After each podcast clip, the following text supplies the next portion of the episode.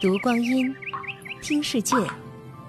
二零一七声音日历，十二月十一日，农历十月二十四。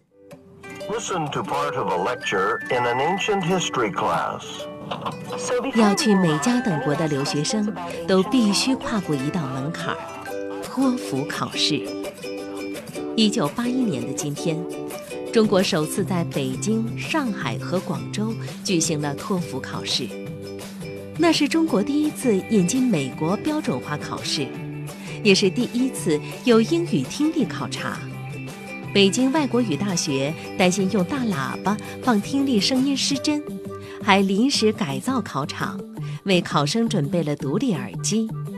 因为是第一次使用机读答题卡，还召集考生开会，反复叮嘱一定要带尺子，避免填图时串行。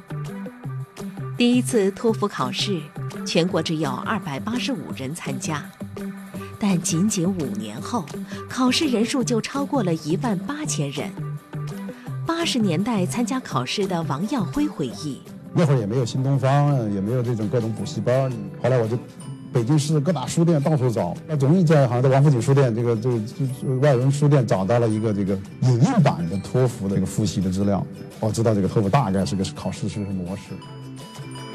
随着出国潮的兴起，各类英语培训机构也应运而生，GRE、雅思、SAT 等更多标准化考试进入人们的视野。如今，还有人记得在人民广场曾经热闹非凡的英语角吗？二零一七声音日历。